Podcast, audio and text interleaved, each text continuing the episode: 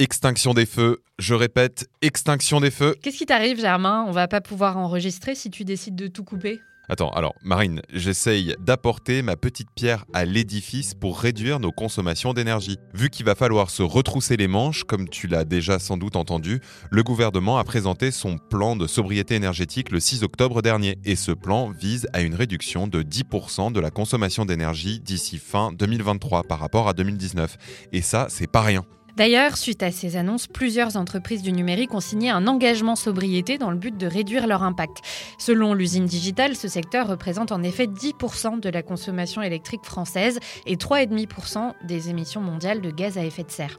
Or, d'après une étude prospective du Shift Project, l'empreinte carbone du numérique pourrait bien doubler d'ici 2025 en raison notamment de la multiplication des terminaux connectés qui sont des équipements très énergivores. Alors c'est sûr qu'il va en falloir de la puissance pour développer le métaverse par exemple, quand on sait que cet univers immersif mêle à la fois réalité virtuelle et réalité augmentée. Du coup, je me demande Marine, comment est-ce qu'on fait pour concilier sobriété énergétique d'un côté et métaverse de l'autre, sans parler de toutes ces questions éthiques et sécuritaires liées à la régulation d'un espace aussi mouvant. Orange vous présente le mémo. Bonjour Marine. Bonjour Germain.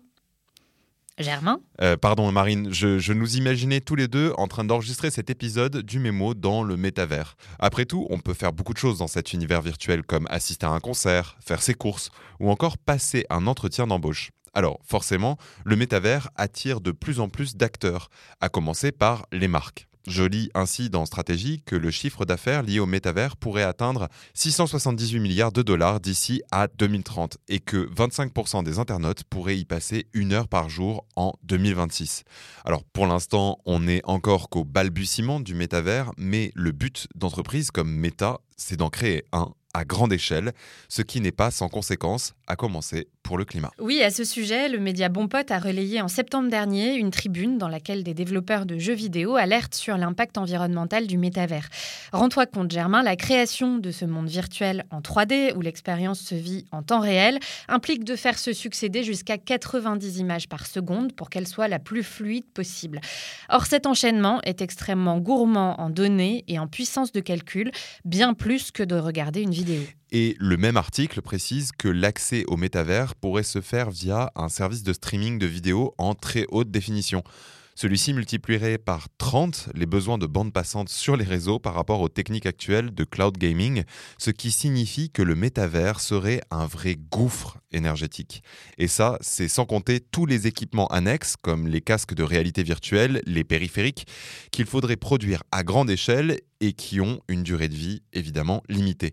Bref, difficile de concilier métavers et développement durable en fait. C'est aussi l'avis de Frédéric Bordage, le fondateur du collectif Green IT qui travaille sur le numérique responsable. Dans Stratégie, toujours, il explique qu'au rythme où l'on consomme les ressources abiotiques, c'est-à-dire non vivantes comme les métaux, on ne sera plus en mesure de fabriquer des ordinateurs dans 30 ans et encore moins des casques de réalité virtuelle. Alors d'un autre côté, si tout le monde passe son temps dans le métavers, demain, ça devrait aussi permettre de réduire l'empreinte carbone du monde réel. Selon Laetitia Richez, directrice de la communication de l'entreprise de réalité virtuelle Immersion, on pourra éviter grâce au métavers les déplacements superflus, se rendre à des concerts ou encore visiter des pays sans bouger de son canapé. Et c'est pas la seule à penser que la technologie peut s'améliorer en devenant moins énergivore. Pourtant, sur le plan technique aussi, le métavers pose question, car il faudrait multiplier par 1000 nos capacités de puissance informatique pour le développer à grande échelle. En fait, c'est toute l'infrastructure d'Internet qui devra évoluer pour pouvoir répondre aux besoins de calcul, de stockage et de mise en réseau. C'est pourquoi Raja Koduri, un ingénieur d'Intel, estime dans Numérama qu'Internet n'est tout simplement pas prêt pour le métavers. Ce qui ne l'empêche pas de rester optimiste sur l'avenir, y compris sur le volet écologique. Pour lui, multiplier par 1000 la puissance informatique ne signifie pas multiplier par 1000 l'empreinte carbone. De nouvelles technologies, moins énergivores, devraient en effet voir le jour, comme des processeurs plus puissants, des algorithmes, des réseaux neuronaux artificiels ou encore des technologies de compression qui amélioreront notre expérience du web sans dégrader l'environnement. Sauf que ces futurs impacts restent difficiles à mesurer. Et ce ne sont d'ailleurs pas les seuls. Sur la question de la régulation de ces mondes virtuels, on fait face là aussi à des injonctions contradictoires. D'un côté, le métavers promet à ses utilisateurs un nouveau terrain d'expression et de liberté. De l'autre, sans principe de de gouvernance et de contrôle, le risque de dérive est grand. Et quand on regarde ce qui se passe sur la plateforme de jeux vidéo Roblox, qui préfigure ce que pourrait devenir le métavers, on peut se dire que le pire est à craindre. Je lis ainsi dans AOC que ce petit monde virtuel expérimente la captation totale d'un public avant tout composé de joueurs mineurs qui créent eux-mêmes les millions d'expériences proposées. Le problème, c'est que très peu d'entre eux sont rétribués pour leur travail et quand ils le sont, c'est avec une monnaie virtuelle, les Robux, difficilement convertibles en dehors de la plateforme. Ce système hyper financiarisé assure une relation de dépendance totale des utilisateurs vis-à-vis de la plateforme qui les pousse, en outre, à investir leur argent dans les loot boxes, ces jeux de hasard interdits dans plusieurs pays.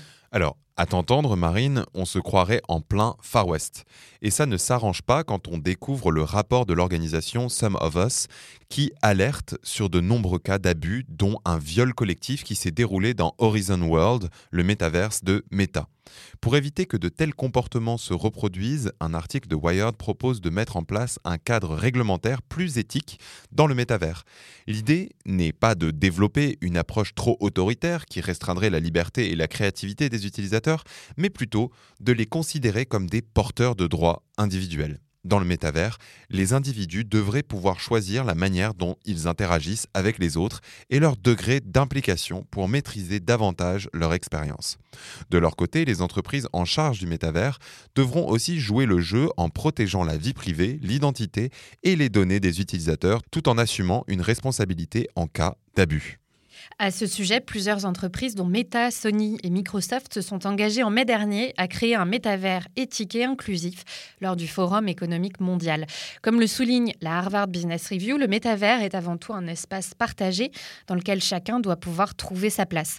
L'entreprise Degree a par exemple organisé un marathon virtuel inclusif dans lequel les participants pouvaient choisir des avatars de taille et de corpulence variés, en fauteuil roulant ou non, pour être le plus représentatif possible. Et puisque tu parles d'inclusion, Marine, savais-tu que les femmes étaient encore sous-représentées dans le métavers? L'entrepreneuse Emma Riederstadt rappelle dans Startup Magazine que le monde de la technologie immersive est encore très masculin et influencé par l'industrie du jeu qui est elle-même centrée sur les hommes. Pour elle, il est cependant possible de créer un métavers plus égalitaire, à même de répondre aux besoins et aux désirs de chacun, mais à condition que tous femmes et hommes de tous âges et de tous horizons puissent prendre part à sa création pour que le métavers finalement profite et convienne à tous. Eh bien, ça en fait des défis à relever, Germain. Entre l'infrastructure, l'impact environnemental, les risques sociaux et économiques et la question de la régulation, je commence à me demander si l'Islande n'avait pas raison de proposer son propre métavers dans une vidéo promotionnelle, l'Icelandverse, qui invite les gens à venir toucher de la vraie eau qui mouille. L'avenir nous le dira, Marine. Mais en attendant, je peux t'assurer d'une chose, c'est qu'on se retrouve bien la semaine prochaine pour un nouvel épisode du Mémo. C'était Le Mémo, un podcast orange.